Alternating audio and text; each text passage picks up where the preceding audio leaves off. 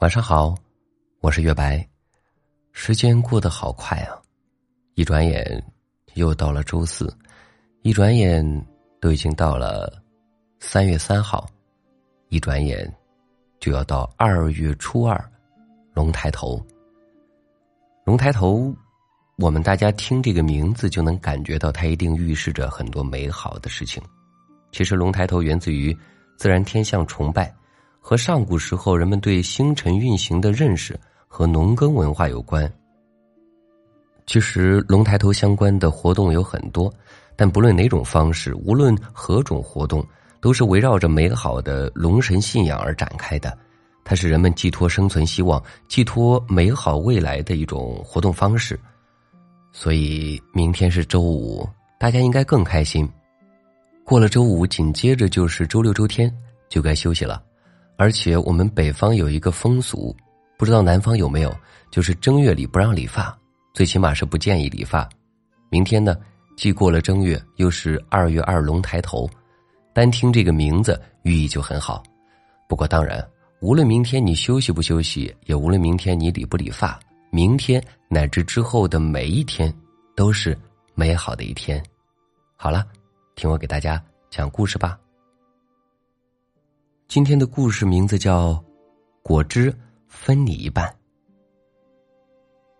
小狐狸最近得了一种病，什么病呢？就是吵完架死活不哄小兔子病。这种怪病让小兔子每次都气得炸毛。这种怪病的奇怪之处在于，每次小狐狸都觉得自己在认真的哄小兔子，可是每次小兔子都觉得小狐狸。在敷衍自己，对不起，小兔子，我错了，我知道错了，下次再也不会了，不生气了吗，宝宝？不生气了，好吧？你看，你每次都是这么几句话，除了这几句话，能来一点有创意的话吗？哎呀，别生气了嘛，别生气了嘛，求求你了，好不好？你看你还是那几句话，谁说的？明明多了一句求你了，好不好？所以。在小兔子的眼里，每次都是自己消化自己的坏情绪。一吵架，小兔子就去睡觉，抱着小狐狸送给他的毛绒玩具，盖着它粉嫩可爱的小被子就睡觉去了。不过，一觉醒来，情绪也确实被抛在了脑后。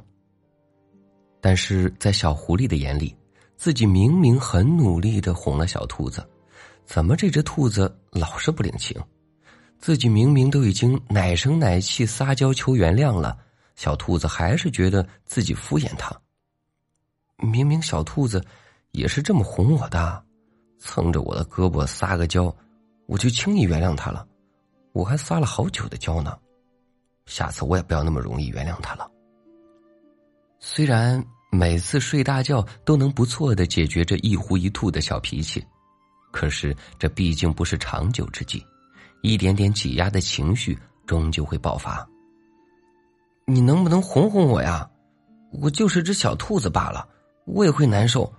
我就想你哄哄我，就算跟我讲道理，也要等先把我哄好之后再说嘛。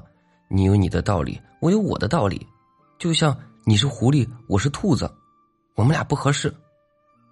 就算他们俩经常拌嘴，可是小兔子从来没有说出过这么重的话。小狐狸被小兔子的态度吓了一跳，但是不太知道怎样哄好小兔子的他，也手足无措，张着嘴盯着屏幕发呆。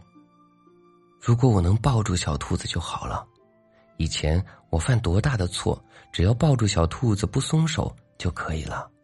小狐狸终于明白，那些平日里小兔子说的对自己杀伤力极大的话，那一句句甜到他心里的撒娇。透过屏幕，穿过网线，最后是多么的苍白。可是这也是为什么小狐狸是小狐狸，小兔子是小兔子。只要他们还深深的喜欢着对方，他们就一定会重归于好，一起迎接未来的困难。哎，好了，我知道你个笨狐狸也不知道该说些什么，我来教教你，好不好？你也要好好学，下次不许再只说对不起了。笨狐狸，你学会了没有啊？你再学不会，我可是真的要生气了。气死我了！你个笨狐狸，你每次还觉得自己好有道理的样子。好好好，我的宝宝，我知道了，我肯定好好的哄你，肯定把你哄得服服帖帖的。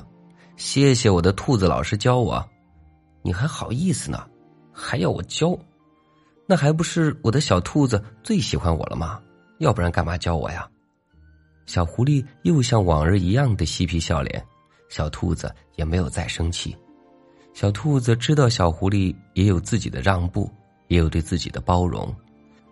小狐狸也深知小兔子给自己的台阶，总是用半开玩笑的话化解他们之间的矛盾。其实啊，就是这样的互相让步。让小狐狸和小兔子一步一步走到了今天。月亮弯弯，绵绵绵绵缠缠，果汁分你一半，爱相互分担。长路漫漫，磕磕碰碰绊绊，果汁分你一半，爱相互扶搀。晚安，我的小兔子。晚安，每位可爱的宝宝，好梦。